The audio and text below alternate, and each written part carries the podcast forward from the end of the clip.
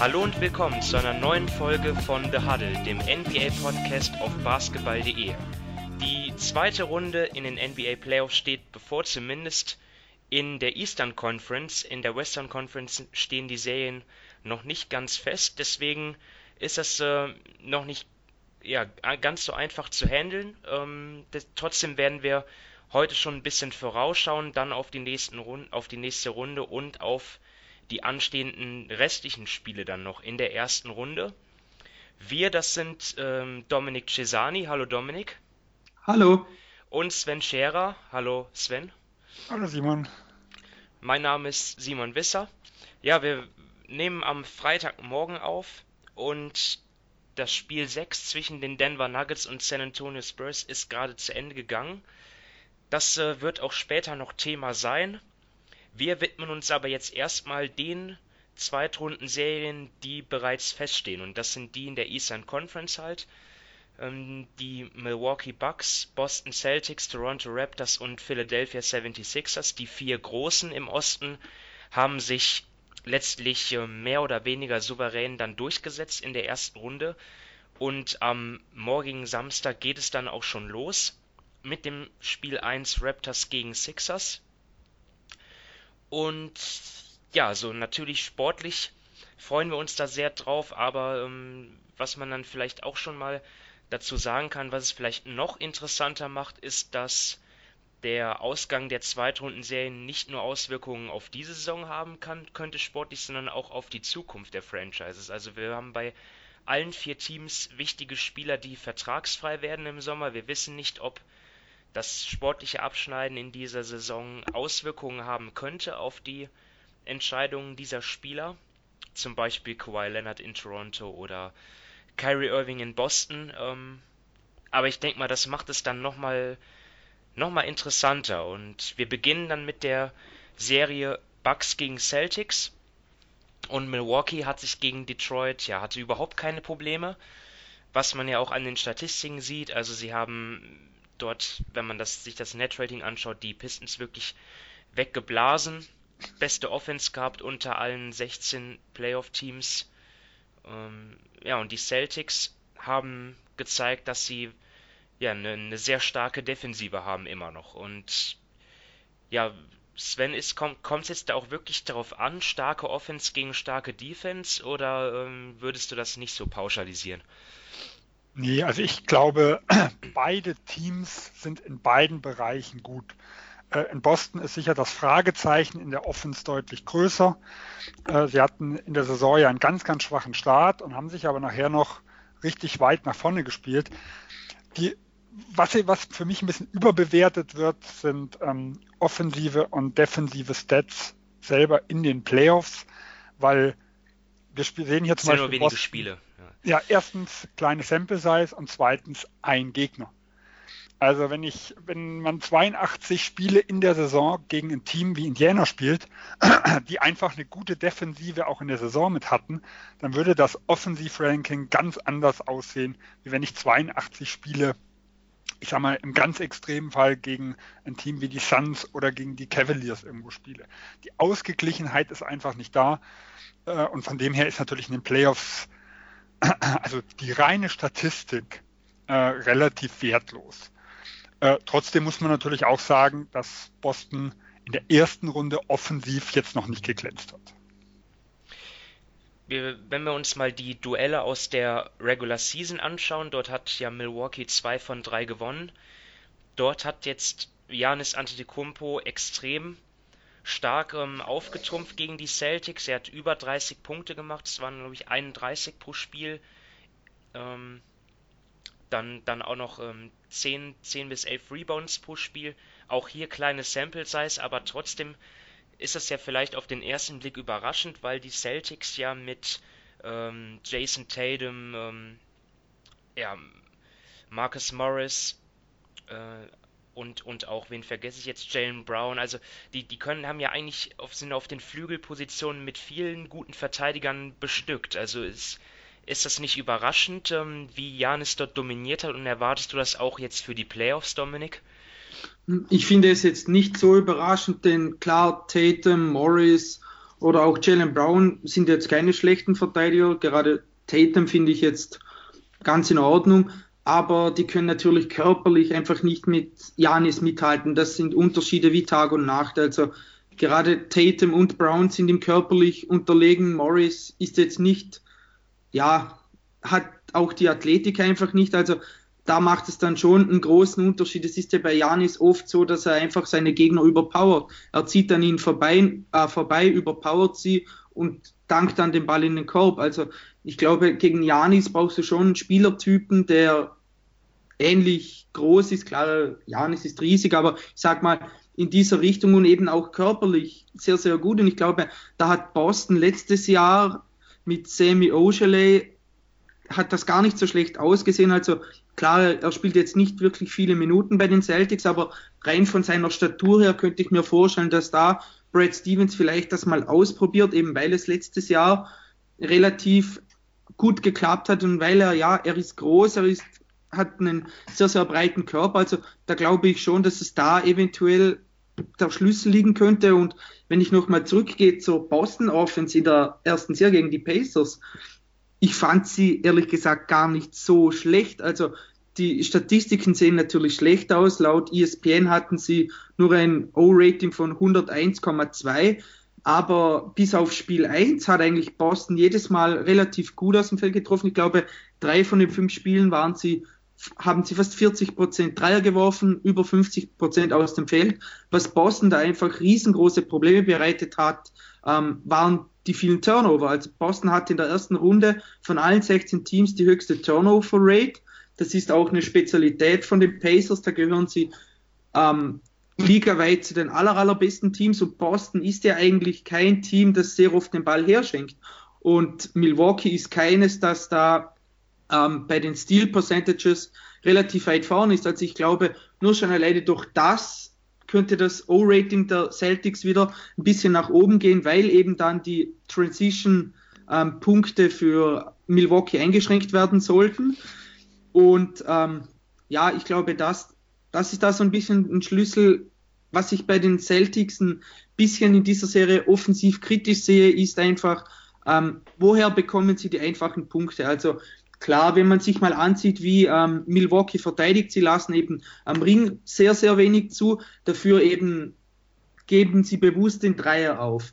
Und ähm, Boston musste einfach zusehen, dass ähm, jetzt nicht eben Kyrie oder Tatum die Dreier treffen, denn davon gehe ich aus, dass die einfach die Qualität haben, sondern eben, dass die Rollenspieler wie eben Morris oder wie Jalen Brown oder dann natürlich auch Gordon Hayward einfach diese freien Dreier treffen, denn so kannst du die, ähm, die Bugs bestrafen, denn eben die anderen einfachen Punkte, die sehe ich dann einfach gegen Milwaukee nicht, denn ähm, Boston gehört zu den schlechtesten oder ist eigentlich das schlechteste Team in der Liga, was die Free Throw Rate betrifft und Milwaukee macht es dir da nicht einfach. Also viele Freiwürfe werden Kyrie und Konsorten nicht sehen und deshalb wird es unheimlich wichtig sein, eben dass sie diese offenen Dreier reinhauen, die Milwaukee ihnen gibt. Also ich glaube, das ist das Interessante an der Serie. Diese zwei Teams sind immens gegensätzlich. Ähm, Milwaukee ist quasi das äh, sagen wir, moderne Basketballteam irgendwo. Sie sind die, die sehr, sehr viel am Ring abschließen äh, und sehr, sehr viele Dreier schießen, überhaupt nicht aus der Midrange defensiv aber sehr, sehr viele Dreier zulassen und dafür extrem stark unterm Brett sind und kaum faulen. So, jetzt ist Boston offensiv aber das Team. Ähm, sie sind, also sind Platz 27 in Field Goal Attempts am Brett ähm, und Nummer 29, was das Foulziehen mit angeht. Also die Stärken der Milwaukee Bucks in der Defensive ist jetzt nicht unbedingt ein Problem für die Boston Celtics, weil das machen sie sowieso relativ wenig. Wir sind eigentlich eher ein, ein Jump-Shooting-Team, ähm, was, was viel über den Dreier geht, was eigentlich, so wie Dominik auch gesagt hat, weniger Turnover spielt. Also das war in Indiana teilweise äh, einmal durch die Defense von Indiana schlecht, aber sie hatten auch wirklich Phasen, in denen sie extrem unkonzentriert waren oft in der ersten Halbzeit. Das ist in der zweiten Halbzeit, also zumindest jetzt so von meinem Gefühl her, deutlich besser gewesen. Ähm, und von dem her sehen wir halt wirklich, ja, zwei Teams, die eigentlich komplett gegensätzliche Stärken haben. Und das ein ganz krasses Beispiel war das erste Spiel, was wir zum Beispiel gesehen haben zwischen Milwaukee und Boston in der regulären Saison. Ähm, da hat Boston 55 Dreier genommen, also ein Franchise-Rekord und 24 äh, getroffen. Ähm, das ist in den nächsten Spielen nicht mehr ganz so extrem gewesen. Aber da hat äh, Milwaukee ganz klar ihr Ding in der Verteidigung durchgezogen und Boston hat ihr Ding in der Offensive durchgezogen und es war ein ganz verrücktes Spiel. Ja, Sven, siehst du denn irgendeinen Faktor, wo du wirklich sagen kannst, ja, okay, das ist, das könnte die Serie entscheiden, irgendein Spieler oder irgendeine Taktik? Also ich denke da jetzt zum Beispiel an Gordon Hayward, der eine gute erste Runde gespielt hat. Ähm, hast du da irgendwas? Also als Spieler für mich ist der wichtigste ähm, Al Horford äh, in der Serie. Zum einen war er neben Sami Ojeley äh, im letzten Jahr jemand, der Janis äh, gut äh, vernünftig verteidigt hat. Also er war, sag ich mal, der, der zweite Spieler, den man gegen ihn stellen konnte, weil, wie Dominik halt gesagt hat, die, die Wings ähm, der Celtics mit dieser, mit diesem Kraftpaket äh, ihre Probleme haben. Das, dasselbe haben wir auch gegen LeBron James immer wieder gesehen. Also Brown, der der eigentlich von seiner Körperstatur her prädestiniert sein sollte, ist ein Verteidiger, der eigentlich besser gegen, gegen sagen wir, irgendwo Guards, also gegen kleinere Spieler mit ist und mit diesen äh, Spielern aller James und aller Giannis noch große Probleme hat. Das heißt, ein Horford ist defensiv irgendwo gefragt, ähm, aber halt auch offensiv, weil das gerade das Pick-and-Pop-Spiel zwischen Irvine und ihm, das wird für mich die absolute Entscheidung irgendwo mit sein. Wenn ein Lopez ähm, auf dem Feld steht, er geht immer zurück Richtung Korb. Und wie gesagt, das war das klassische Beispiel im Spiel 1 zwischen Milwaukee und Boston. Er ist immer, hat die Zone zugemacht und äh, hat El Horford draußen stehen lassen. Der hat elf Dreier von den 55 genommen. Ähm, und gerade den Dreier von der Birne her ist er relativ stark, äh, hat aber bis jetzt in den Playoffs selber noch nicht allzu gut getroffen. Also äh, mit 31 Prozent sah das noch nicht gut aus, ein 93er O-Rating auch nicht. Also er ist für mich der Spieler dieser Serie. Er wird aber auch, bin ich überzeugt, in Milwaukee ganz anders eingesetzt wie gegen Indiana, weil in, gegen Indiana war sehr, sehr viel in der Ecke. Also da haben sie ihn wirklich mehr als Stretch-Vierer, sag ich mal, vom Eckdreier irgendwo genutzt und nicht als äh, Pick-and-Pop-Spieler. Äh, und der Eckdreier ist zum Beispiel noch nie seine Stärke gewesen ähm, in der Saison hat er zum Beispiel nicht mal 10% aus der Ecke, äh, also 10% seiner Würfe aus der Ecke genommen. In der Serie 25%. Äh, und in beiden Bereichen liegt er aber eigentlich im Mitte 20% Trefferquotenbereich. Und da denke ich, werden wir in El Horford wieder viel, viel mehr von der Birne sehen. Ja, die Serie hatten wir auch schon letztes Jahr in den Playoffs. Dort war es dann, dort hat eigentlich, ja, dort hat jedes Team sein Heimspiel gewonnen. Also äh, dann die Celtics am Ende in sieben gewonnen. Und das war dann damals noch ein ziemliches Mismatch, äh, kann man sagen, auf den Coaching-Positionen. Dort haben jetzt, dort sind jetzt mittlerweile beide Teams sehr gut besetzt. Gut, dafür hat auch Kyrie Irving bei den Celtics zum Beispiel gefehlt. Also man kann jetzt Und Gordon Hayward. Ja, also man kann jetzt nicht sagen, dass äh, die Bucks deswegen jetzt klar im Vorteil sind, aber es wird auf jeden Fall sicherlich auch interessant sein, was die, was die Coach dafür für taktische Kniffe haben. Was, ähm, ist das auch so ein interessanter Punkt für dich, Dominik? Ja, definitiv. Eben Sven hat es ja mit Gordon Hayward schon angesprochen und ähm, er hat wirklich eine sehr, sehr gute erste Runde gespielt. Also jetzt nicht nur von seinen ähm, Zahlen her, wie er geworfen hat, sondern eben wie er das Team auch anführte, wenn er den Ball hat. Da merkte man einfach, er ist jetzt, er kommt immer besser und besser rein. Er trifft sehr, sehr viele gute Entscheidungen. Und darum bin ich auch gespannt, ähm, wie viele Minuten ähm, Boston schlussendlich klein spielt. Also mit Horford auf der 5 plus dann eben ähm, Kyrie, Tatum, Hayward, Brown und eben Morris zum Beispiel oder sonst jemand. Und das hat ja wirklich in der ersten Runde gut funktioniert und ich kann mir das auch vorstellen, dass das gegen Boston eben ein Rezept sein könnte, denn Sven hat es, Milwaukee. Ah, gegen Milwaukee, Entschuldigung. Sven hat es schon angesprochen, eben ähm, Horford kann Janis auch noch, ja, jetzt nicht gut verteidigen, wer kann das, aber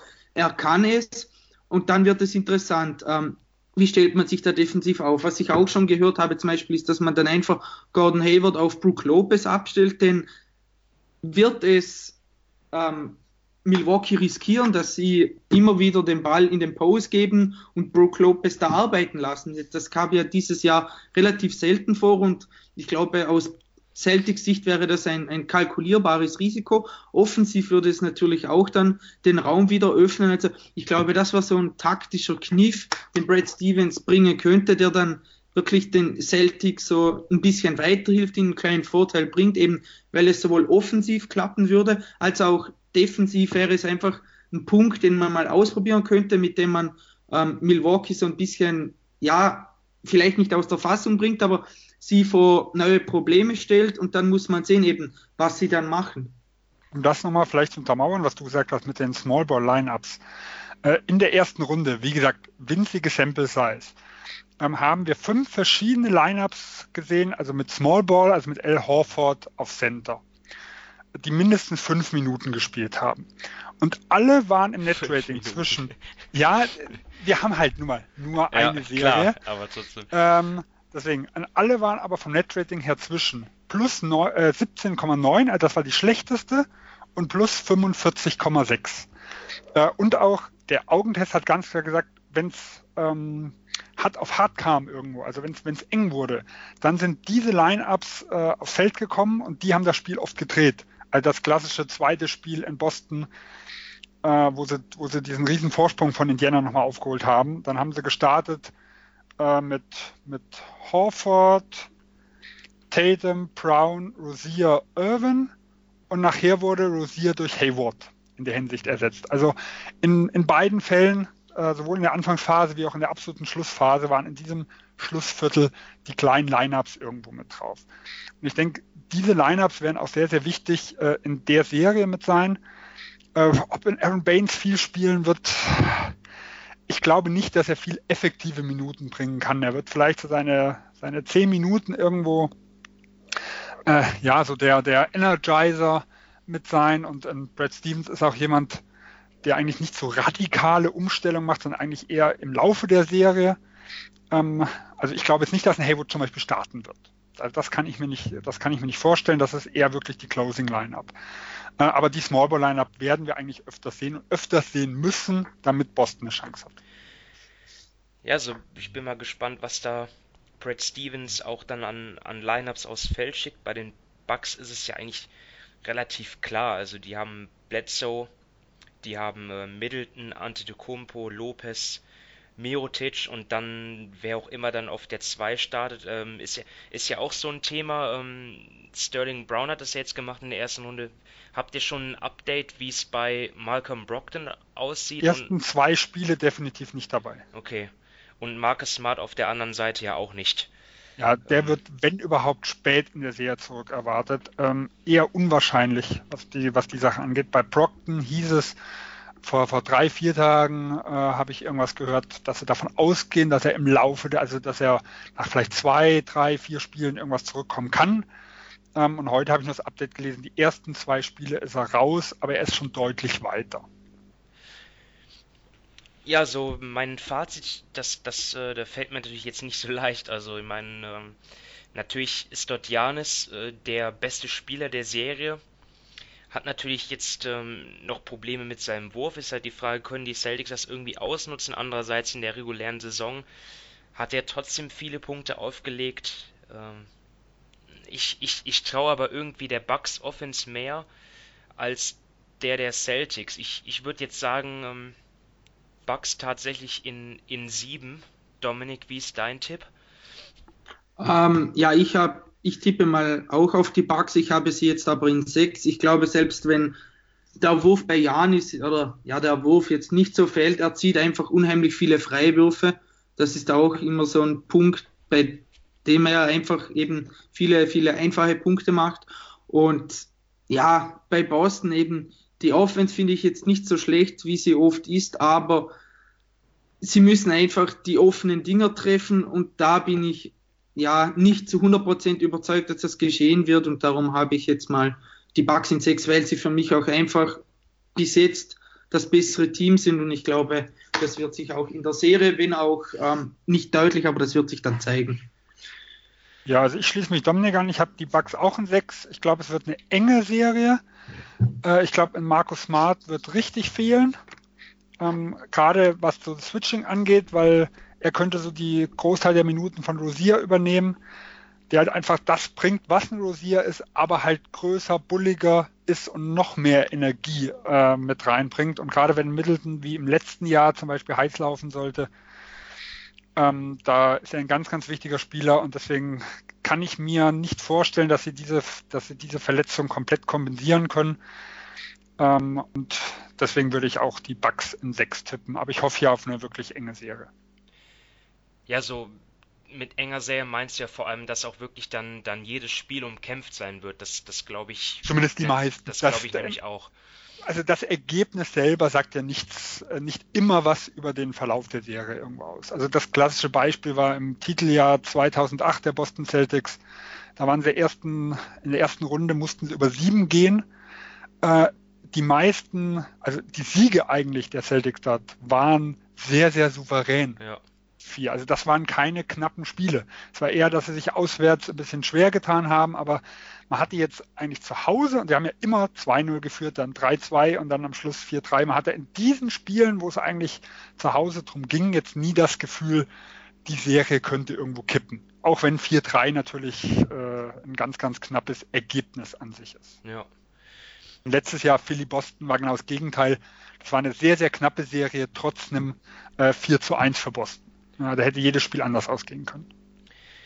Ja, zu Philadelphia kommen wir jetzt, denn das ist die zweite Serie in den äh, Conference Semifinals der Eastern Conference und ähm, ja, das ist also für mich, ihr, ihr, könnt, ihr könnt das jetzt ganz anders sehen, aber für mich ist es wirklich die, ich, ich habe recherchiert, gesehen, was gab es so in den letzten Jahren, für mich ist das die faszinierendste Serie irgendwie seit Clippers gegen Spurs in 2015. Also trotz Rockets gegen Warriors letztes Jahr, weil da hatte ich schon irgendwie die Warriors dann auch im Vorteil, auch wenn es dann am Ende knapp war. Aber hier habe ich wirklich äh, keine Tendenz irgendwie. Also ihr mögt vielleicht die Raptors dort im Vorteil sehen, aber ich finde das mit den Matchups interessant. Natürlich sehe ich dort bei den Raptors den Punkt, dass, äh, dass sie eigentlich mit Marc Gasol, den sie ja geholt haben, jetzt noch zur Trade Deadline eigentlich ja, einen, einen Verteidiger von Embiid haben, ja, wie, wie, wie er besser eigentlich nicht sein könnte, also vor allem im Post.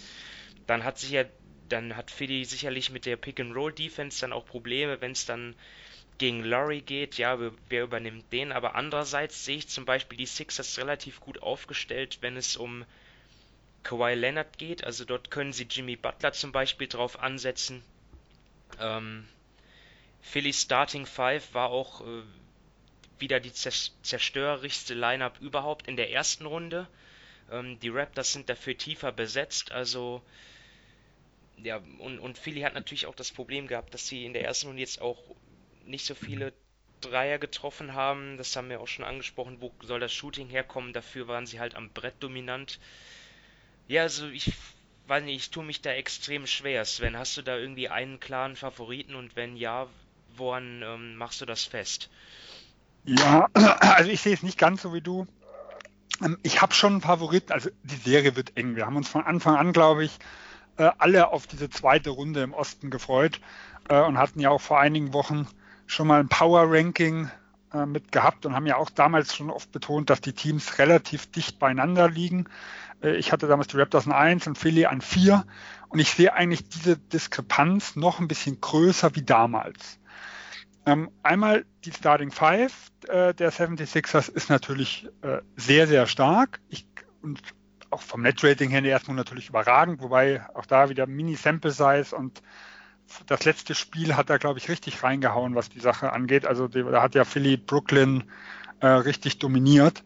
Äh, wenn man halt solche Ausreißer, sag ich mal, irgendwo rausnimmt, sieht das ja teilweise anders aus. Ja, gut, ich glaube, aber Brooklyn ist ja jetzt kein äh, so viel schlechteres Team als die Magic zum Beispiel. Nee, aber, aber im letzten Spiel waren sie wirklich schlecht. Ja. Also das Spiel 6 äh, hat Brooklyn bei weitem nicht das gezeigt, was sie über die restliche Serie irgendwo mit hatten. Also da, davor war die, die Starting Five hat auch super Werte gehabt. Ich, glaub, ich glaube, sie waren vorher irgendwas im 40er Net-Rating-Bereich, am Schluss im 60er, wenn ich irgendwas, irgendwas halt mitbekomme. Aber dieser ja. Wert ist, wie gesagt, von einem abartig gestiegen in einem Spiel. deswegen muss man da sehr, sehr aufpassen. Ich hatte nämlich irgendwo vor Spiel 6 gab es mal eine Statistik über die, über die Starting Five, da waren äh, Toronto und äh, und Philly zum Beispiel relativ dicht beieinander. Und ich glaube, die, ne-, die Bucks hatten auch eine, die in demselben Bereich, die waren alle so im 40er-Bereich, während zum Beispiel Boston damals mit der großen äh, Starting Five, also mit Baines sogar im Minus-Net-Rating irgendwo lag. Ähm, da waren es ja wirklich diese Small Ball Lineups. Äh, und das äh, wurde halt torpendiert im, im letzten Spiel von den, von den 76ers, wo die einfach wieder weit weggezogen sind. Aber wie gesagt, ich habe jetzt die Lineups nicht mir nicht direkt rausgeschrieben. Aber grundsätzlich vom, vom Gesamteindruck würde ich die Starting Five äh, als identisch, irgendwo mit, also gleich stark äh, betrachten. Toronto hat mich in der ersten Runde, ähm, also ich, also, mindestens das, was ich erwartet habe, eher sogar positiv äh, überrascht. Defensiv sind sie super stark. Ähm, sie haben es nicht immer gezeigt, aber klassische Beispiel war Spiel 2, wo sie quasi nach dem äh, Dämpfer, wo sie im Spiel 1 bekommen haben, waren sie wirklich über das gesamte Spiel immens aggressiv. Äh, und Orlando hat kaum gute Würfe bekommen und war einfach chancenlos äh, in dieser Hinsicht. Und deswegen sage ich, diese zwei Dinge würde ich, würde ich annähernd gleich sehen, die äh, teilweise die Probleme sogar eher noch auf, auf Philadelphia-Seite zum einen, wir haben das Fragezeichen im Beat. Der sah in den letzten zwei Spielen meiner Meinung nach etwas besser aus wie in den ersten zwei. Aber was hat er gespielt? Um die 21, 2, 23 Minuten in den, in den beiden Spielen. Äh, er hat das Spiel 3 nicht umsonst äh, ausgesetzt. Also das sind äh, große Fragezeichen. Und äh, in 25 Minuten Beat würde ich als ganz, ganz großes Problem sehen. Ähm, ben Simmons sah über die gesamte Saison gegen Toronto sehr, sehr schwach aus, gerade wenn äh, er von Leonard verteidigt wurde. Ähm, Toronto gehört zu den besten Teams, was die Transition angeht, und da leidet halt Simmons äh, drunter. Und äh, in der Halbfeld, da ist er halt einfach ein Problem. Und wie gesagt, Leonard ist ein absolutes Tier. Äh, und er hat auch ein gutes Gefühl für, wann er Simmons verteidigt und wann er mal zur Hilfe geht und Simmons einfach offen stehen lässt. Also da war äh, die Spiele, was ich so gesehen habe in der regulären Saison, waren, waren Simmons ähnlich wie letztes Jahr gegen Boston relativ abgemeldet, auch wenn er natürlich sich äh, entwickelt hat äh, im Laufe der Dinge und vielleicht nicht mehr ganz so, so schlecht aussehen wird wie im letzten Jahr. Und sie haben halt mit, mit Reddick für mich noch den, die größte Schwachstelle in der Defense von allen zehn, von allen zehn Spielern. Und da sehe ich halt sogar, sogar noch die größeren Fragezeichen. Und wenn ich halt sage, die Starting Five ist nahezu identisch. Also Bank sehe ich einen ganz klaren Vorteil für Toronto. Und da hat Philadelphia gegen Brooklyn zum Beispiel richtig federn lassen, wobei natürlich auch da auf der anderen Seite Brooklyn viel mit Dinwiddie und Levert von der Bank gespielt hatte. Äh, also das war zu erwarten, dass wenn die zwei Besten von der Bank kommen, dass sie da richtig, ähm, äh, ja, richtig eins drauf bekommen. Aber auch hier hat Toronto gerade mit Ibaka, mit Powell, äh, mit Van Vliet und wenn zurück äh, Oji Aninobi schon vier Spieler, die ich eigentlich als besser einstufen würde, wie jeden aus der 76ers Bank. Und dort ist ja, glaube ich, Mike Scott noch fraglich. Also einer der wichtigsten Bankspieler noch. Äh, und deswegen, da sehe ich halt schon, also diese Bankminuten, die könnten richtig wehtun. Deswegen sehe ich es nicht ganz so eng wie du. Ja gut, ich meine, die, die Sixers haben halt ähm, vier Spieler von All-Star-Kaliber, deswegen glaube ich auch nicht, dass dort, dass es dort jetzt dazu kommen wird, dass die ähm, Sixers da jetzt mit einer kompletten Bank-Line-Up ähm, dann kommen. Dort werden sicherlich zu jedem Zeitpunkt so zwei Starter vielleicht auf dem Parkett bleiben. Aber ich, ja, gut, aber ich sehe das natürlich. Staggern, ich, sind die Schwächen trotzdem ich, da. Ich sehe das Und natürlich. in den Playoffs sind die Schwächen entscheidend oft in den Lineups. Mhm. Ja, Dominik, wie ist deine Einschätzung zu der Serie?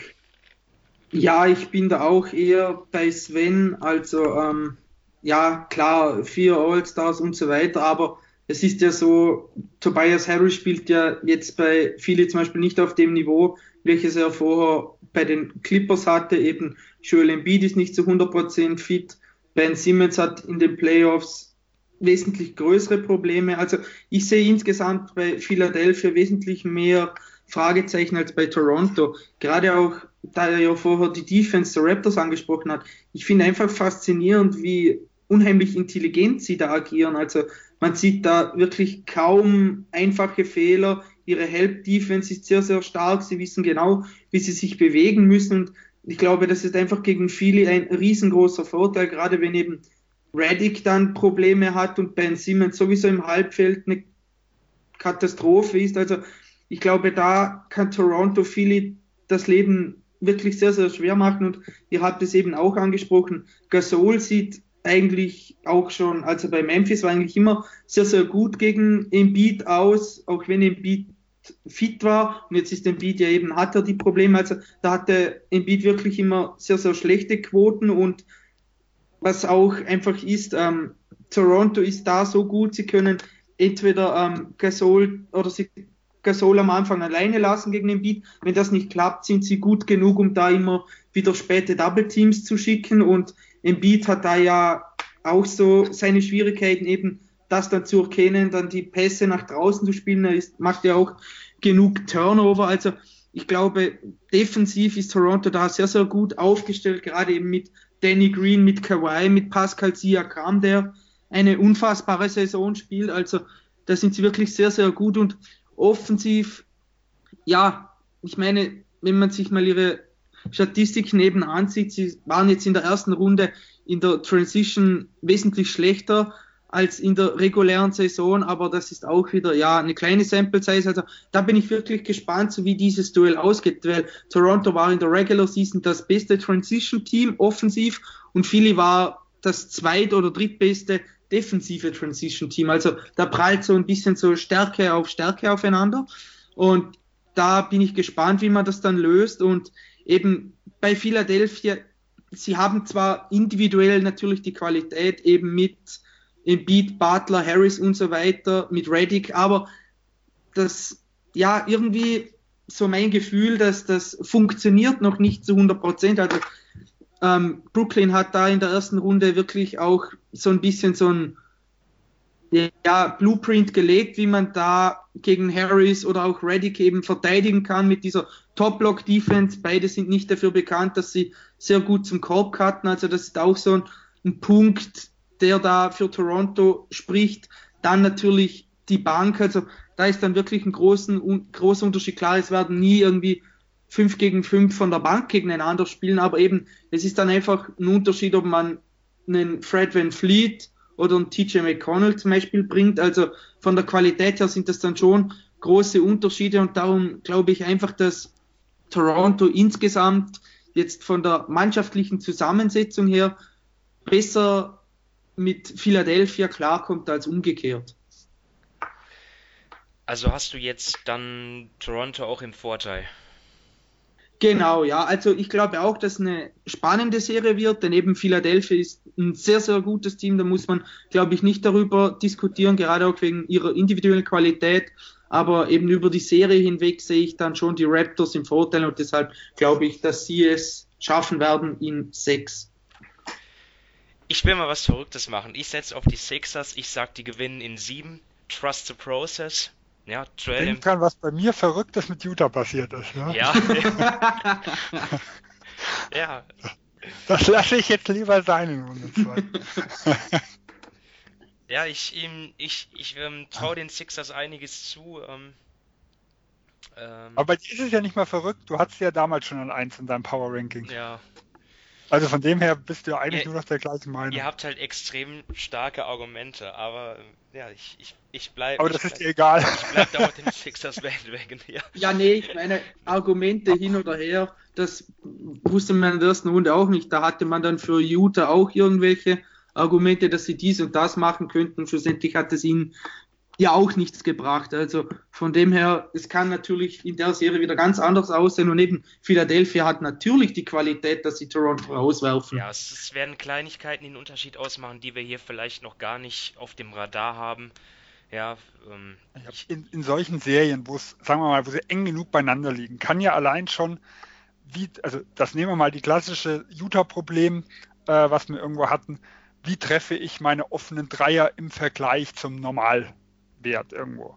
Juda hat jetzt 7, 8, 9 Prozent oder sowas zum Beispiel schlechter getroffen. Wenn sowas in der Serie passiert, dass die Differenz, die einen treffen 1, 2 Prozent besser und die anderen 4, 4 5 Prozent schlechter, ja, dann kippt diese Serie plötzlich. Dafür sind die Dinge nah genug beieinander.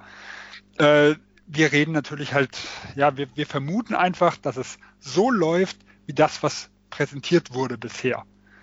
Äh, und da sehe ich halt, wie gesagt, den, den Vorteil Toronto. Philadelphia ist stark genug, um die Serie zu gewinnen. Also das, äh, ich glaube, das äh, steht nicht, äh, steht nicht äh, zur Diskussion irgendwo. Aber ich sehe halt den Vorteil schon da. Mein Tipp ist sogar Toronto in fünf. Ähm, aber das ist, soll, soll nicht so, also es ist für mich nicht so klar, wie das Ergebnis es ausdrückt. Mir sagt halt nur mein Gefühl, dass die Bank da einiges zerstören wird in der Hinsicht und dass dadurch äh, das Spiel vielleicht lange offen halten, aber es irgendwo immer wieder Runs gibt, wo die einzelnen Spiele etwas früher entschieden werden oder etwas nachhaltiger quasi beeinflusst werden. Wie es so nachher, ja, wie es eigentlich das Gesamtergebnis dann nachher ausdrückt. Also glaubst du, dass äh, Philly ähnlich ausscheidet wie letztes Jahr? Genau, sowas in die Richtung. Ja, damit äh, wird man in Philadelphia natürlich nicht gut leben können, aber wir werden sehen, was passiert und widmen uns jetzt der ja, ganz äh, heißen Aktualität, nämlich dem Spiel 6 zwischen den Nuggets und Spurs, das wie gesagt ähm, ein paar Stunden vor unserer Aufnahme hier zu Ende gegangen ist und San Antonio hat dann letztendlich, ja, nach, nach dem dritten Viertel war es noch knapp, aber dann im vierten Viertel sind sie dann relativ früh davongezogen, deswegen eigentlich ja, ein relativ deutlicher Sieg dann zum 3 zu 3 Ausgleich in der Serie. Und das ist schon interessant. Also nach Spiel 5 hatte ich irgendwie so das Gefühl, dass jetzt das gesamte Nuggets-Team dann auch in den Playoffs angekommen ist. Es hat nicht nur Jokic und ein paar andere Spieler performt, sondern auch wirklich ähm, alle Leute. Und wir haben jetzt aber wieder ein anderes Spiel gesehen, wo halt ähm, San Antonio auch deutlich besser getroffen hat von der Dreierlinie. Das war in, den, in der gesamten Serie davor anders gewesen. Außer in Spiel 1 hat Denver eigentlich immer ähm, deutlich besser getroffen von draußen. Äh, in Spiel 5 waren auch, war auch die Tiefe der Nuggets noch, noch der Trumpf gewesen. Nun war es die, die Spurs Bank, die gut performt hat. Und ja, also die Dreier waren entscheidend. Also bei den Nuggets nur Jokic und Harris also Gary Harris zwei Dreier getroffen, von den anderen kam da sehr wenig. Und ja, Anfang des dritten Viertels gab es für mich dann auch noch so eine entscheidende Szene, und zwar, wo dann ähm, ja die Spurs dann im Angriff waren und, und in Pick and Roll und Jakob Pörtl dort ja einen, einen unsauberen Block stellt, sage ich mal, ähm, wo er dann mit dem Knie in Jamal Murray reinging, der das Pick and Roll verteidigt hat.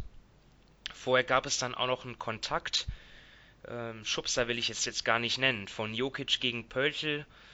Glaub nicht, dass es so ein, war, war jetzt schwer zu, ist schwer einzuschätzen, aber ich glaube nicht, dass, jetzt, dass das jetzt so einen großen Unterschied gemacht hat. Jedenfalls dann Pöltl mit dem Knie dann in Murray Ryan, der dann auch zu Boden ging und ähm, sichtbare Schmerzen hatte am Oberschenkel. Das hat ihn auch das gesamte restliche Spiel dann beeinträchtigt. Jetzt habe ich nicht alle Aussagen von dem Spiel lesen können. Mike Malone, der, der Coach der Nuggets, hat da jetzt zu der speziellen Szene jetzt nicht groß geäußert nach dem Spiel, aber er hat schon gesagt, weil ich ganz interessant war, dass die fand, dass die Nuggets jetzt auch Clips dann von so Purtle Screens an die Liga geschickt hat und dass er gesagt hat, dass die NBA sogar zugegeben habe, dass die Nuggets da durchaus im Recht sind mit ihren Beschwerden und dass ich Malone halt wundere, ähm, dass es da keinen Einfluss jetzt gab auf die Weise, wie die Situationen dann jetzt bewertet wurden in diesem Spiel. Jetzt meine Frage zunächst mal an dich, Sven. Du hast ja auch einiges gesehen von dem Spiel. Sind die Nuggets da im Recht, wenn sie sich ein wenig auf Pöltl einschießen? Und ist Pöltl da wirklich, ja, in Anführungsstrichen dreckiger als andere Big Men? Das finde ich immer extrem schwierig. Also grundsätzlich diese Art von, von Screens wo so ein bisschen ähm, ja, das Knie mit rausgeht, ist jetzt kein Einzelfall. Also das, das sieht man sehr, sehr oft. Ähm, wird auch zu wenig meiner Meinung nach gepfiffen. Aber da ist mir jetzt Pöltl über, also jetzt nicht viel negativer aufgefallen wie einige anderen. Ähm, von dem her würde ich das jetzt an der einen Szene nicht hochziehen, aber ich habe da keine statistische Auswertung mit in der Hinsicht ich, ich bin mir auch nicht sicher, ob das wirklich der Knackpunkt des Spiels war. Also meine Einschätzung war ein bisschen anders. Ähm, für mich war es so, was ich gesehen habe, war, dass San Antonio dieses Spiel eigentlich von vorne bis hinten dominiert hat. Und zwar dominiert meine ich jetzt nicht vom, vom Ergebnis immer her, sondern ähm, was so der Einsatz, was die Taktik mit anging. Also sie sind zum Beispiel im Vergleich zu den restlichen Spielen haben sie viel, viel häufig, viel, viel häufiger haben sie die Dreier irgendwo genommen. Das war so vor der Serie was, was wir so besprochen hatten. Ähm, Denver ist ein Team, was relativ viele Dreier zulässt. San Antonio aber wenig wirft, dafür hochprozentig. Äh, und sie haben jetzt in diesem Spiel fünf Dreier mehr genommen wie in der restlichen Serie ähm, und waren da auch extrem aggressiv und haben andersrum Denver bei etwas weniger Dreiern gehalten. Das war für mich ein ganz, ganz entscheidender Faktor. Und, und gesagt, die Energie fand ich von San Antonio war immens. Man hat gesehen, die spielen um ihr Leben, um es mal, also um ihr sportliches Leben äh, in dieser Saison. Während bei Denver hatte ich so das Gefühl, okay, das war so das junge Team, was äh, so ein bisschen, bisschen, so ein bisschen verhalten wie so in Spiel 1. Man ist jetzt plötzlich der, der closen kann. Am Closen, die Serie ist nicht so einfach, wenn einem die Erfahrung fehlt. Man hat, der ganze Druck ist plötzlich auf einmal, wenn sie nach dem 3-2 plötzlich in 7 verlieren, dann stehen sie wieder wie die Buhmänner da. Und das war so wieder wie in Spiel 1, wo das Spiel 1 extrem wichtig war, ganz krasser Favorit, 2 gegen 7, Heimspiel. Ähm, und sie sind, ja, sie waren nicht so, so bei, ja, bei der Sache kann man nicht sagen, aber sie waren ein bisschen gehemmt. Äh, und eigentlich im Spiel gehalten wurden sie einmal von Jokic, der zum Beispiel äh, ein Bombenspiel gemacht hat, ich glaube 17 Punkte im dritten Viertel. Ähm, und dann aber auch von den Second Chance Points. Also sie hatten Anfang drittes Viertel, habe ich, da habe ich gesehen, 26 zu 6. Äh, und da waren sie ja voll mit drin. Und richtig dieses Spiel aus der Hand gegeben haben sie Anfang letztes Viertel in den drei Minuten, wo Jokic auf der Bank saß. Da kam San Antonio mit einem 10 zu 2 Run äh, und den haben sie auch fortgesetzt, als Jokic wieder kam, aber da war, also die, die gesamten Emotionen sind rübergegangen auf das auf San Antonio. Die haben äh, drei Dreier in Folge quasi genommen, gute Dreier sich rausgespielt, zwei davon auch mit getroffen. Äh, die, die Arena stand und äh, Denver war so, war so im Druck, jetzt das Spiel irgendwo kippen zu müssen.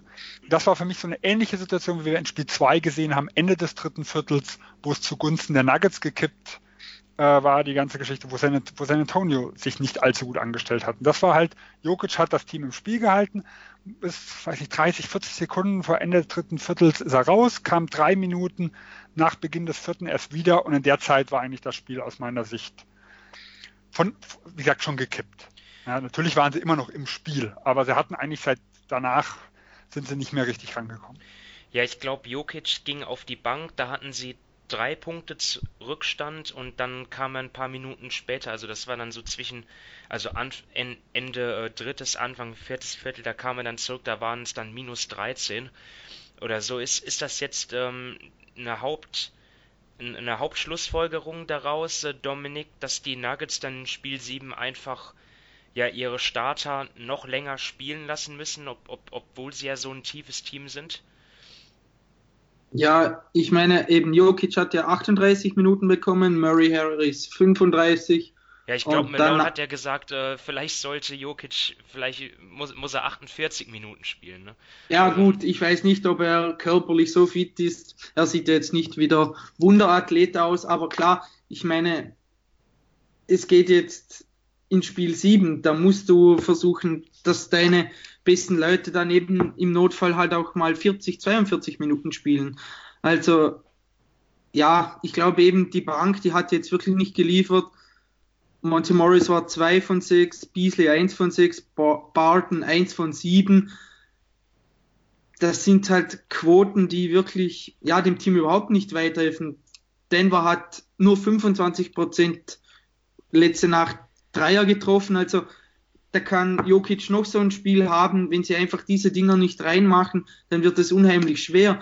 Und ja, ich glaube, mal was anderes. Ich möchte mal eine Lanze für DeMar Rosen brechen. Man ist ja immer enorm kritisch bei ihm, ich auch, aber letzte Nacht hat er mir sehr, sehr gut gefallen. Also, wie er in der ersten Hälfte, wie gut er da den Ball verteilt hat. Also, er ist da nicht als Scorer aufgefallen. Ich glaube, er hat von seinen insgesamt sieben Assists hat er in der ersten Hälfte sechs oder vielleicht sogar alle sieben gemacht. Er hat da den Ball super verteilt. Also das hat mir gut gefallen. Und dann in der zweiten Hälfte hat er einfach, als es darauf ankam, hat er gescored. Im Schluss hat er traf er 12 von 16 aus dem Feld für 25 Punkte. Also das war wirklich rundherum offensiv eine sehr, sehr gute Leistung von ihm. Und das hat mir wirklich gefallen, eben weil er sonst eben immer enorm viel Kritik abgekommen, abbekommt, gerade auch wie er spielt. Und das hat mir wirklich sehr, sehr gut gefallen. Und ja, es, es ist einfach schwierig. Eben Sven hat es mit der Erfahrung auch schon angesprochen. Und das ist dann einfach in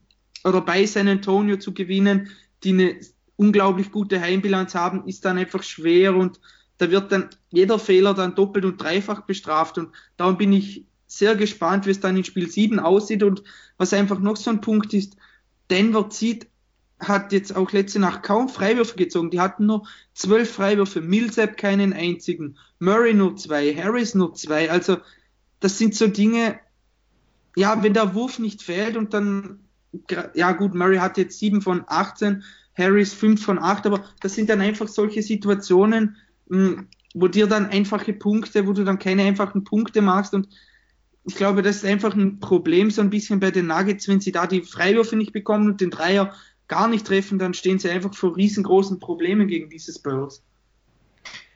Ja, so wir müssen jetzt abwarten, was es mit Jamal Murray für mich ist das schon auch ein wichtiger Spieler. Also wenn, wenn er gute Spiele gemacht hat, dann haben die Nuggets auch äh, letztendlich die Partie dann gewonnen. Jetzt ähm, haben wir natürlich den Faktor Heimspiel. Ja, die Nuggets sind ja das beste reguläre Saisonteam gewesen zu Hause mit der besten Heimbilanz. Dort spielen dann vielleicht auch wieder die Rollenspieler besser. Ähm, muss man mal abwarten. Ne? Also es, es, kommt wahrscheinlich dann auch wieder darauf an, äh, ob die Nuggets ihre freien Würfe treffen. Oder Sven, das wird der Hauptpunkt sein. Ja, vor allem äh, sowohl die, die freien Würfe, auch andersrum. San Antonio hat ja in den letzten Spielen da auch keine Glanzleistung hingelegt. Aber einfach grundsätzlich, wie in Jokic unterstützt wird. Weil 38 Minuten finde ich von der Minutenzahl eigentlich okay. Wenn halt nun mal die anderen, die das ja eigentlich können, also in Will Barton, der sich nach den ersten Spielen ja gefangen hat, das sind ja Leute, die ihren Schuss kreieren können und die eigentlich eine Bank auch tragen können. Also die Bank der Nuggets ist ja an sich sehr, sehr gut. Ähm, und die haben aber, also die Rollenspieler, die haben halt einfach nicht die nötige Unterstützung irgendwo gezeigt. Wie gesagt, Murray ist halt immer auf und ab. Da, da weiß man nie, wen man bekommt. Also es kann von Viertel zu Viertel unterschiedlich sein und das ist nicht nur eine Erkenntnis aus, der, aus den Playoffs, sondern auch aus der regulären Saison. Ähm, ja, es ist, ich finde es extrem schwer vorherzusagen, würde aber trotzdem die Nuggets als Favorit sehen, aber oh, Spiel 7 gegen ein San Antonio-Team, ah, da wird denen schon die Düse gehen.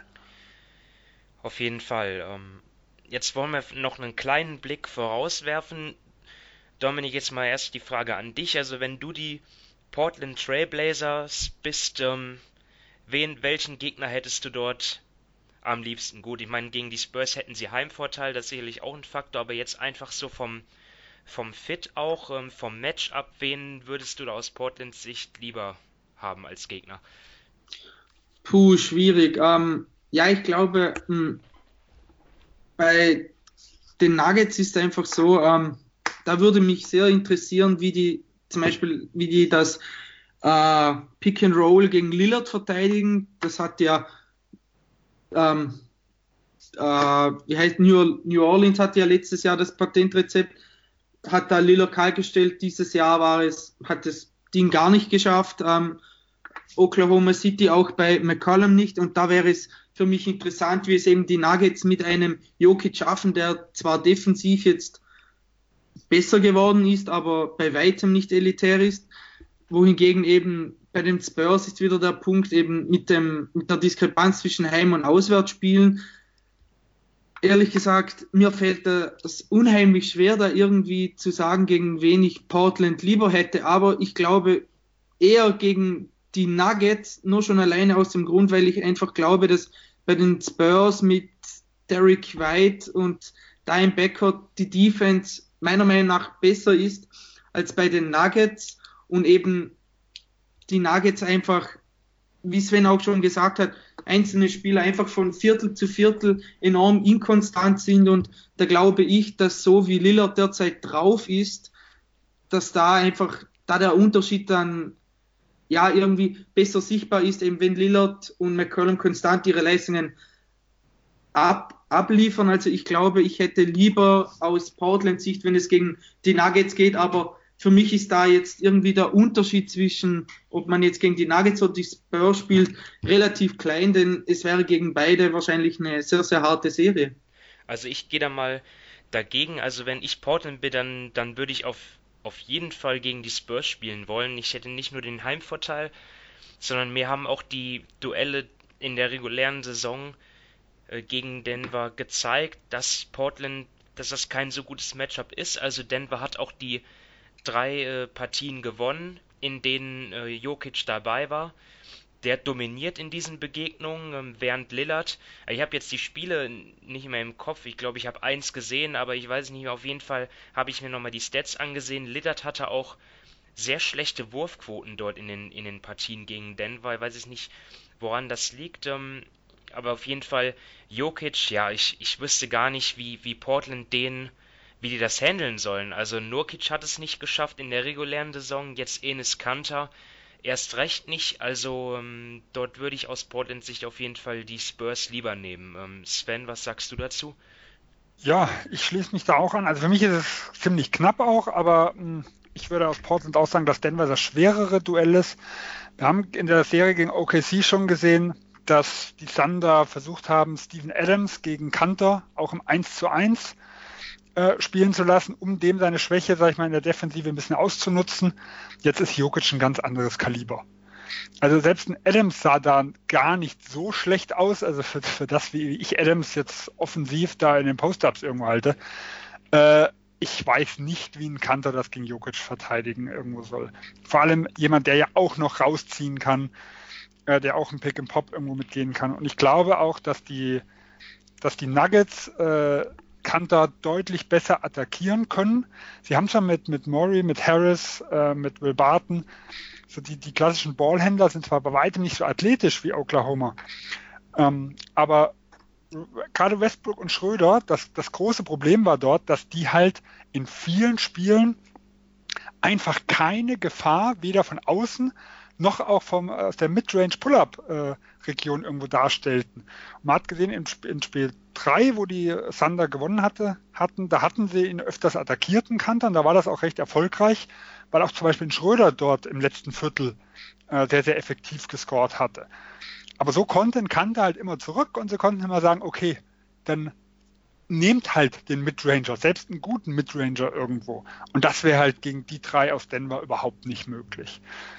Ähm, bei, bei San Antonio sage ich halt, sehe ich halt, die werden halt ihren Stiefel äh, irgendwo durchspielen.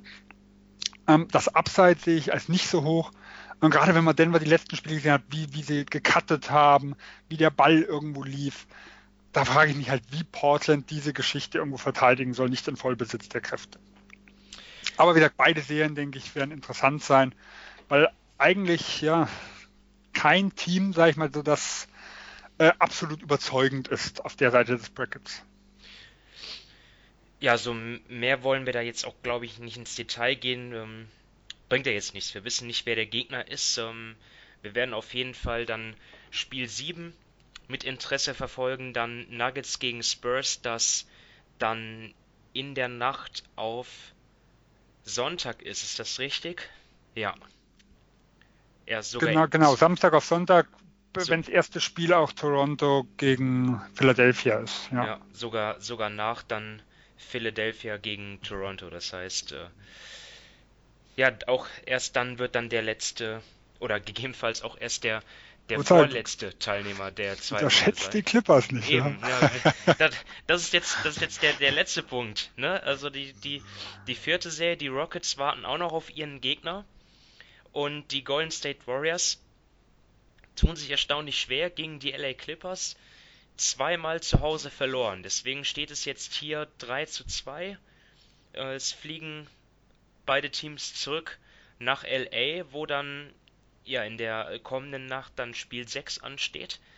Und ja, also ich denke mal, wir, wir, wir müssen den Hut ziehen auf jeden Fall vor den Clippers, vor Shay Gilgis Alexander, vor äh, Patrick Beverley, äh, Lou Williams, Montrezl Harrell, die alle, also einige von ihnen kaum Playoff-Erfahrung haben, aber wirklich ihre Sache toll machen. Ähm, auch Danilo Gallinari natürlich nicht zu vergessen. Also su super Team, auch für mich super sympathisches Team. Ähm, jetzt geht es halt darum, ja, wie geht das jetzt aus? Und ähm, dort habe ich jetzt trotzdem die Warriors natürlich immer noch im Vorteil und ähm, die Rockets, ja, nicht, dass die jetzt keinen Respekt hätten vor den Clippers, ähm, aber auch die werden schon heute dann ähm, nach Oakland reisen, um sich dann gegebenenfalls auf ein Spiel 1 am Sonntag vorzubereiten. Und darauf wollen wir uns jetzt eigentlich auch vorbereiten, dann auf die Serie Warriors gegen Rockets, wenn sie dazu kommen sollte, wovon wir schon alle noch ausgehen, oder? Ähm, deswegen ist jetzt so die Frage, äh, ja, die, die, die Warriors tun sich schwer, die Rockets sehr souverän. Ähm, siehst du es äh, jetzt äh, knapper, wenn die beiden aufeinanderstoßen, als noch vor ein paar Wochen, Sven? Ja, also ich war ja nicht der größte Rockets-Believer äh, in den letzten Wochen. Ich bin auch aus Runde 1 nicht viel schlauer geworden. Also defensiv würde ich sagen, sind sie, waren sie überzeugender, wie ich gedacht hätte vor den Playoffs. Ähm, in Spiel 1 und 2 war das Gesamtpaket der Rockets absolut fantastisch. Also da hat wirklich, hat wirklich vieles irgendwo mit funktioniert. Nachher, wo Utah ein bisschen sagen wir, ihre Defensive stabilisiert hatte, war aber die Offensive war schon, also hat mich jetzt nicht hundertprozentig überzeugt. Sie haben eigentlich gegen kein wirklich souveränes Jazz-Team äh, doch sehr, sehr viel Schwierigkeiten gehabt in den anderen drei Spielen. Natürlich zwei in Utah. Also in Utah äh, zu spielen ist natürlich, ist natürlich extrem problematisch. Und ich kann mir persönlich eigentlich nicht vorstellen, dass die Warriors mit derselben Einstellung äh, in die Serie gehen gegen die Rockets wie gegen die Clippers. Weil wenn ich das Spiel 6, also ich habe von der Clippers äh, und Warriors Serie, sag ich mal, nach den Bucks Pistons am wenigsten gesehen, weil das sind die, die mich eigentlich am wenigsten interessiert hatte. Äh, muss man sagen, natürlich jetzt auch zu Unrecht. Aber das erste Viertel von Spiel 6 hat meiner Meinung nach Golden State offensiv absolut dominiert und hinten hatten sie einen Schlendrian. Äh, und da hätten sie eigentlich schon den Sack zumachen können, wenn sie gewollt hätten. Und das sind für mich immer wieder Dinge, die wir, die wir in der Serie einfach gesehen haben, dass sie es immer mal wieder schleifen lassen. Und wenn es wirklich hart auf hart kommt, wie im Spiel 3, äh, quasi nach dem 1 zu 1 Ausgleich, dann können sie aber richtig anziehen. Und ich glaube, es wird auch gegen die Rockets passieren, aber nicht in dem Maße wie gegen die Clippers. Und deswegen würde ich schon Golden State noch als klar favorisiert ansehen. Klar, die Einstellung ist der Hauptgrund, weshalb ähm, die Serie noch läuft, also die Einstellung der Warriors, aber trotzdem macht mir dann die Defense schon ein bisschen Sorgen, weil die war auch in der regulären Saison nicht in den Top 10 und jetzt haben sie auch ein Defensivrating von 112,5 gegen ein Clippers-Team, was jetzt ja sehr breit aufgestellt ist, aber jetzt keinen absoluten Star im Team hat. Natürlich kann Lou Williams dort ab und zu mal aufdrehen und irgendwie ja, haben die Warriors auch Probleme mit ihm, aber da ist er jetzt äh, kein Spieler, wo man sagt, okay, das ist jetzt ein All-Star und dafür ist die Verteidigung in der Serie schon, finde ich, ziemlich schwach. Ähm, Dominik, glaubst du, die Rockets können das genügend bestrafen oder hast du dann ähm, die Warriors aufgrund ihrer Offense dann immer noch im Vorteil? Ja, insgesamt habe ich die Warriors schon im Vorteil, jetzt vielleicht auch nicht mehr so klar wie noch vor zwei, drei Wochen, aber alles in allem schon. Und, aber ich muss ehrlich sagen, die Warriors, die regen mich von Spiel zu Spiel mehr auf. Also ich bin jetzt kein Fan von ihnen, also halt, ich sehe mir gerne ihre, ihre Spiele an, aber ich bin kein Warriors-Fan. Und ja, wie es einfach klar, sie hatten in den letzten Jahren unglaublich großen Erfolg und man sieht es ihnen nach, wenn sie in der Regular Season dann mal die Spiele schleifen lassen, aber jetzt auch wieder den Playoffs. Es ist ja nicht so, dass sie dann einfach Spiele herschenken, sondern sie schenken dann einfach komplette Viertel her, weil sie dann defensiv keine Lust mehr haben. Dann können sie im nächsten Viertel wieder total aufdrehen. Also das ist schon so ein Punkt, der mich unheimlich nervt und den man jetzt auch einfach in Spiel 5 gesehen hat. Eben offensiv hat es ja gut geklappt, aber was denn da defensiv wieder los war, das war teilweise eine absolute Katastrophe und ich frage mich teilweise auch, was Steve Kerr vorhat. Also gerade mit Curry, das tut mir manchmal weh, wenn ich das sehe. Steph Curry ist so ein unglaublich guter Spieler und ja, irgendwie kommt es mir vor, als ob Kerr ihn ja irgendwie sabotieren will. Es ist einfach, es klingt jetzt zwar hart, aber wenn ich mir mal so die, die Touches ansehe, die Curry hatte, zum Beispiel in Spiel 1 hatte er in 36 Minuten 81 Touches, letztes in Spiel 5 hatte er nur 68 und in der Regular Season hatte er in weit weniger Minuten dann auch knapp 80 Touches, also eigentlich willst du ja nicht, dass dein Wahrscheinlich die, die Zahl sagt mir jetzt an sich nicht viel. Ähm, was ist ja, doch, so, ein, sagt, so, ein, so ein Wert, der äh, normal wäre aus deiner Sicht? Ja, eben. Er hatte in den letzten drei Regular Seasons hat er immer im hohen 70er Bereich, also immer zwischen 77 und 78. Und ich sehe da einfach ein Problem für die Warriors, wenn man versucht, immer nur Curry Off-Ball einzusetzen. Also es mag ja gut sein, dass er eben das unglaubliche Spacing bietet und gut um die Blöcke kommt und so weiter und dann schnell den Wurf sucht, aber warum setze ich meinen wahrscheinlich besten Offensivspieler nicht mehr am Ball ein? Das ist einfach so ein Punkt, der mich inzwischen wirklich aufregt. Curry immer nur abseits des Balles herumrennen zu sehen und eben dann die Spot-Ups oder die, die schnellen Pull-Ups mit einem Dribbling zu sehen. Es wäre einfach für das Team wahrscheinlich auch besser, wenn eben Curry mal mehr in On-Ball-Aktionen involviert ist. Und da muss meiner Meinung nach Steve Kerr dann einfach ja, eine, ja, ein bisschen sein Niveau dann auch eben hochschrauben. Und noch kurz zu Houston eben, ich glaube, Houston kann offensiv schon mehr, als sie Teil in den letzten paar Spielen gegen äh, Utah gezeigt haben. Aber was ich letztens gesehen habe, da habe ich äh, Bob Myers reden hören und das fand ich eigentlich sehr interessant, denn er hat gesagt, letztes Jahr, wo Houston ja wirklich sehr, sehr gut war, hat er gesagt, dass Golden State gerne mit diesen ganzen Stepback-Dreiern von Harden leben konnte, denn eben in den Playoffs, ähm, wenn da die Spiele gehen da oft nicht irgendwie 120 zu 118 aus, sondern eben sie sind dann im unteren 100er Bereich und wenn es da dann, keine Ahnung, vier, fünf Minuten vor Schluss dann 99, 94 steht, dann willst du ja eigentlich, wenn du hinten bist, dir einfache Punkte erarbeiten, eben mit am Korb abschließen oder irgendwie versuchen, Freiwürfe zu bekommen, damit der Rückstand dann nachher drei Punkte ist. Und dann hat eben Bob Myers gesagt, sie hatten, sie hatten da gerne, dass dann, wenn Harden den Ball hat, dass sie ihm diesen Stepback-Dreier geben. Denn klar, ab und an trifft er ihn mal. Aber wenn er ihn dann zweimal hintereinander nicht trifft und eben Golden State erarbeitet sich dann mit einem Kevin Durant diese einfachen Punkte, dann wird halt aus einem 5-Punkte-Rückstand eben ein 9-Punkte-Rückstand das ist dann oft die Entscheidung und das fand ich ganz interessant, eben wie sie bewusst diese, sagen wir mal, Stärke von Harden in Kauf nehmen, weil sie eben wissen, dass da, dass er dann da immer wieder trifft, ist jetzt nicht so, äh, ist jetzt nicht so wahrscheinlich, gerade auch dann in wichtigen Playoff-Spielen. Das fand ich ganz interessant und ich glaube, das ist wirklich so ein Punkt, einfach die Varianz, die Houston in ihrem Spiel hat, eben weil sie so unheimlich viele Dreier werfen, ist bei ihnen riesengroß, eben sie können ihre Gegner dann aus der Halle schießen oder wie dann letztes Jahr in Spiel 7 einfach gar nichts treffen. Und ich glaube, das ist gegen ein Team wie die Warriors nicht so gut, denn da musst du wirklich, im Normalfall geht die Serie einfach mindestens über sechs, sehr, sehr wahrscheinlich über sieben Spiele, wenn du gewinnen willst. Und da musst du eine gewisse Konstanz an den Tag legen. Und wenn du die nicht hast, dann wird es gegen die sehr, sehr schwierig. Und eben diese Konstanz geht mir so bei Houston in dieser Saison offensiv ab, wenn jetzt Harden nicht wieder total überperformt.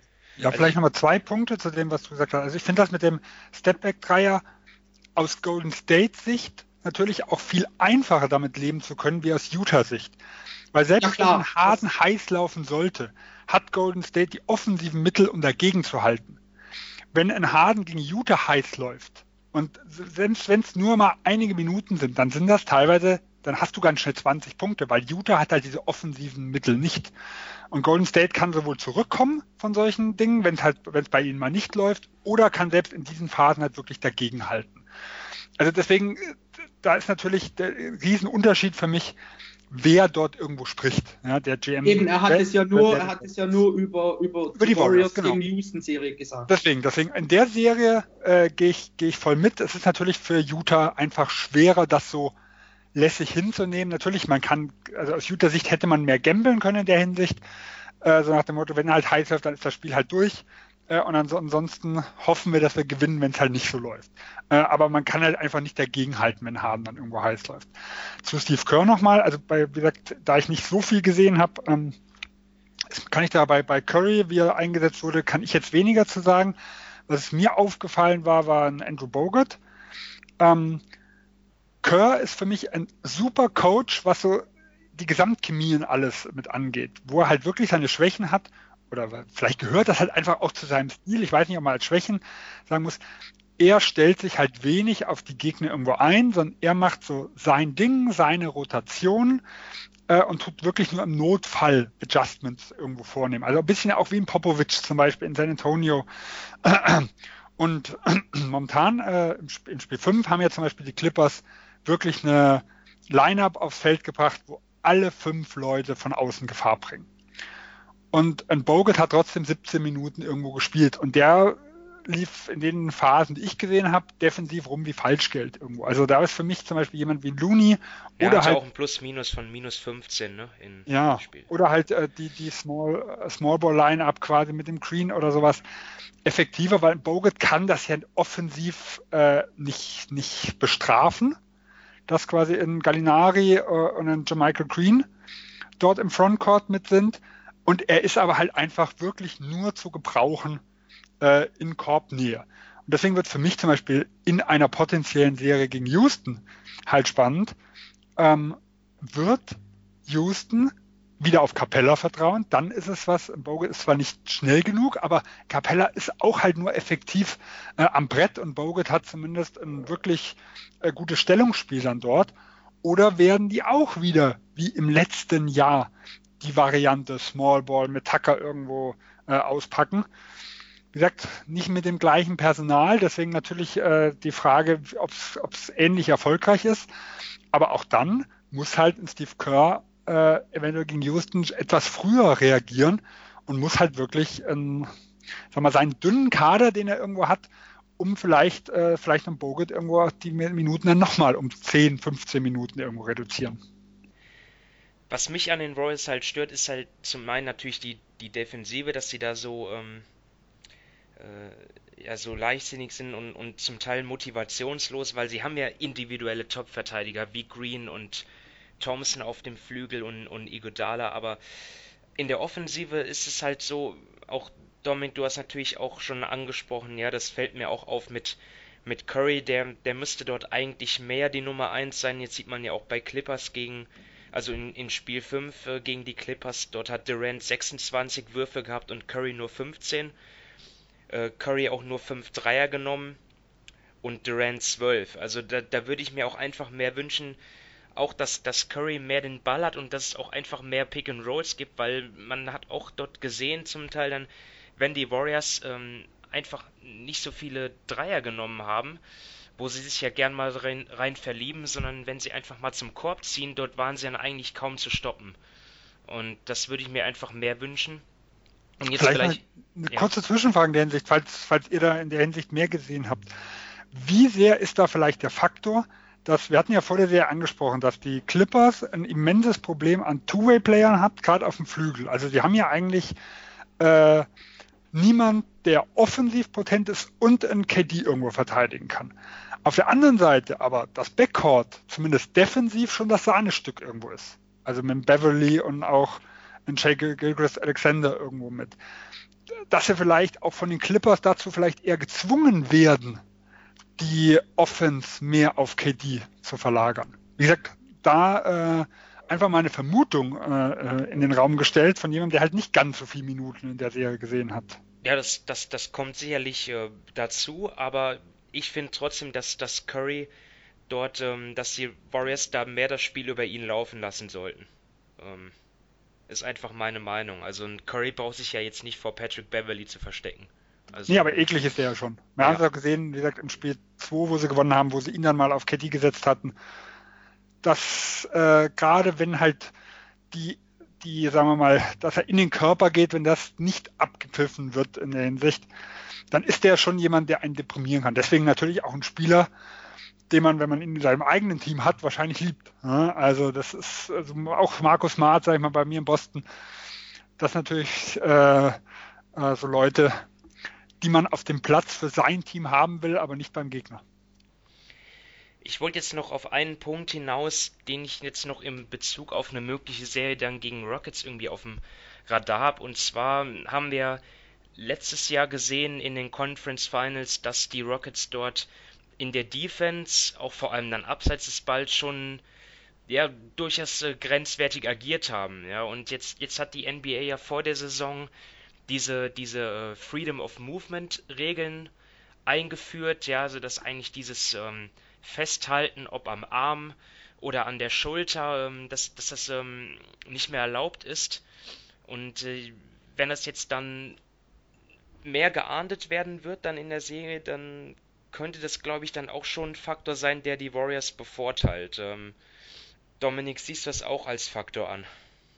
Ja, also ich glaube, die Regeländerung ist da für Houston sicherlich nicht positiv.